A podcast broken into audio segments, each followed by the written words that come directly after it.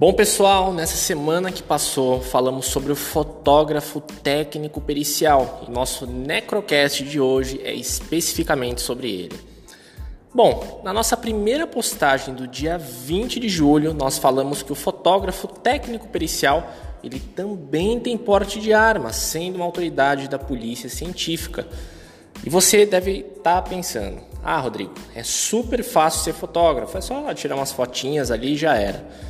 Pois bem, não é bem assim e o buraco é bem mais embaixo. Claro que entre as funções do fotógrafo pericial estão fotografar ocorrências policiais em qualquer tipo de local de crime, com ou sem vítimas, só que a importância desse profissional vai além do imaginado. Olha só, imagine que acabou de acontecer um crime, um assassinato.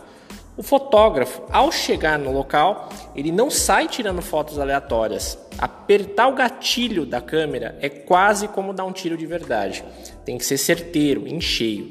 Por isso, deve-se observar muito a cena antes de fazer qualquer clique. Na leitura de campo, o fotógrafo ele busca indícios visuais que possam explicar o crime numa ordem cronológica. Ou seja, se o corpo foi baleado, esse profissional ele vai registrar essas imagens é, com altíssima resolução, não só do corpo, mas da perfuração causada na entrada do projétil. E caso haja municiamento, né, ou seja, balas, também vai fotografar elas, sem contar que todos os objetos presentes no local eles fazem parte da cena do crime. Ou seja, esse profissional ele acaba tendo contato com materiais contaminados, né, como agentes físicos, químicos e biológicos. Ele também pode lidar com cadáver é, e outros tipos de ocorrência, né, como soterramento, incêndios, outros tipos de catástrofes, acidentes de trânsito, roubo, furto, entre outros. Bom, já no dia 21 de julho, nós fizemos uma postagem falando da técnica de Bertilonage. Para você entender melhor sobre ela, é bom você dar uma olhada no nosso Facebook ou Instagram para ver como funciona essa técnica. Lá nós deixamos algumas imagens né, para você ver certinho. Bom, essa profissão do fotógrafo exige bastante conhecimento técnico e principalmente imparcialidade. Ou seja, você não pode ter sentimento nenhum para não acabar fazendo pré-julgamentos.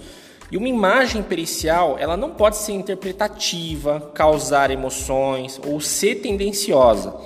Para fins de perícia, são aplicados diferentes tipos de fotografias. Né? Tem a fotografia, por exemplo, das impressões papilares, que são as impressões digitais, dos traços grafológicos, como você escreve né, a tua letra. Existe até uma pseudociência chamada grafologia, que define a tua personalidade de acordo com o jeito que você escreve.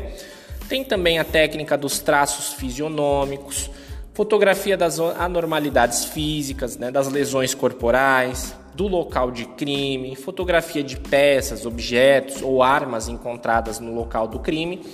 Tem também de acidentes ou incêndios, né, e de cadáveres caso haja.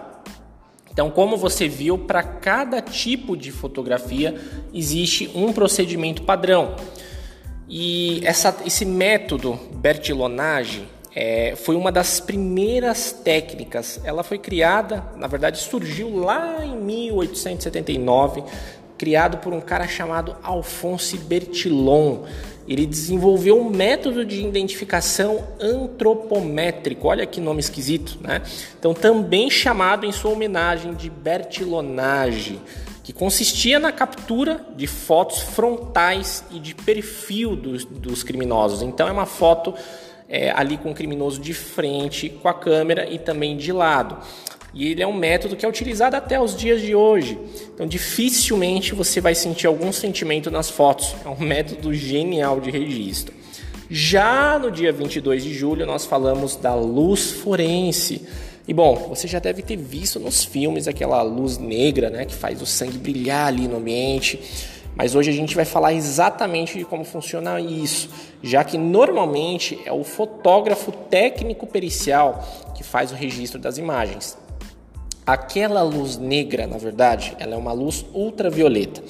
O sangue ele não brilha por causa da luz, e sim porque o profissional forense, né, a gente já falou do que é forense nos posts anteriores, então espero que você lembre.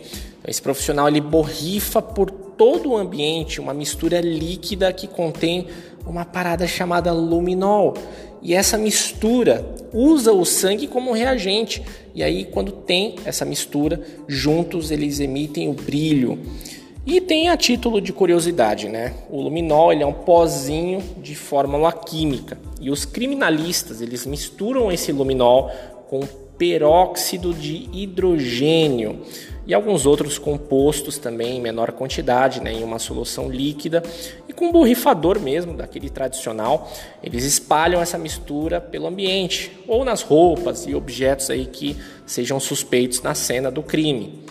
E essas duas substâncias juntas, elas sofrem uma reação de oxidação muito lenta, que gera um brilho super apagadinho. E aí o sangue ele entra como um terceiro elemento nessa mistura. Ele funciona como um catalisador, né? Ou seja, uma substância que ela acelera a reação química. Então, para a gente ser bem específico, o catalisador não é o sangue como um todo, mas sim o ferro encontrado na hemoglobina. Então, nosso necrocast aqui também é conhecimento dessa área aí de biológicas, né? Então, resumindo, o ferro do sangue ele reage com a solução de luminol, gerando esse brilho luminoso. Então, esse foi o conteúdo da luz forense que nós postamos no dia 22. Continuando, já no dia 23 de julho, eu fiz um vídeo mostrando quais são os principais equipamentos do fotógrafo técnico pericial a gente falou da câmera, da importância do cartão de memória, das baterias reservas e do uso do flash com cabo instantâneo. Então não tem muito o que falar aqui no Necrocast, já que esse é um conteúdo mais visual.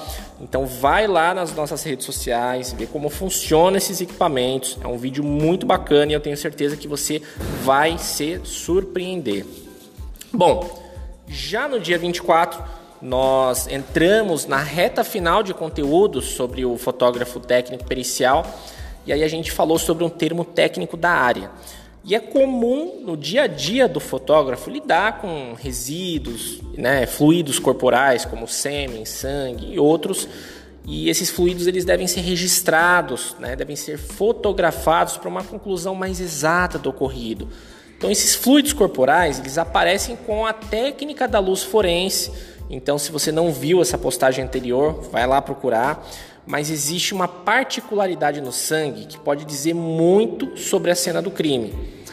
Quando qualquer resíduo de sangue cai ou respinga no ambiente, então presta atenção. Vamos supor que aconteceu lá um assassinato, né? De repente a pessoa tomou um tiro e aí pingou sangue no chão. Essa mancha de sangue, ela começa a secar. Então vai passando as horas, ela esse, inicia esse processo de secagem e ele sempre começa de fora para dentro, ou seja, o sangue ele começa a secar sempre das bordas para o sentido do centro.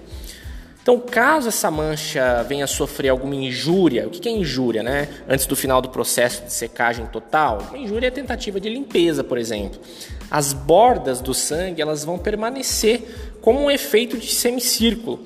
Então esse efeito ele se chama esqueletização. E o que, que esse processo de esqueletização pode trazer de informação para os peritos frente ao caso? Uma infinidade de questionamentos né, relacionados ao local do crime sobre esses fluidos corporais, né, sangue, dúvidas sobre o tamanho e formato original, já que o, de repente aquele resíduo ele foi danificado com uma tentativa de limpeza. É, também ocorre dúvida sobre a sequência dos fatos, né, a sequência dos eventos, e aí fica bastante complicado ter um parâmetro ali bem assertivo sobre quando o evento ocorreu.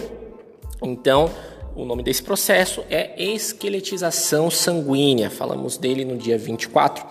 E por fim, no dia 25 de julho, nós liberamos um mini curso em formato de apostila para você que tem vontade de se, especializar mais na área. Então, se você quer ter acesso a essa apostila, é só você buscar as nossas últimas postagens nas mídias sociais. Lá tem um link que vai te levar para o download. Então, é um conteúdo bem raro de se encontrar. Então não perca essa oportunidade de absorver mais esse conteúdo incrível. Vai lá, faz o nosso mini curso, tenho certeza que você vai gostar. Apesar de ser uma única apostila, lá tem todo o processo de como funciona o, o, as técnicas, né, os equipamentos aí dessa área fotográfica. Então é isso, pessoal. Esse foi o Necrocast, o podcast das ciências mortuárias, entre os dias 20 a 26 de julho. E um abraço a todos e até a próxima.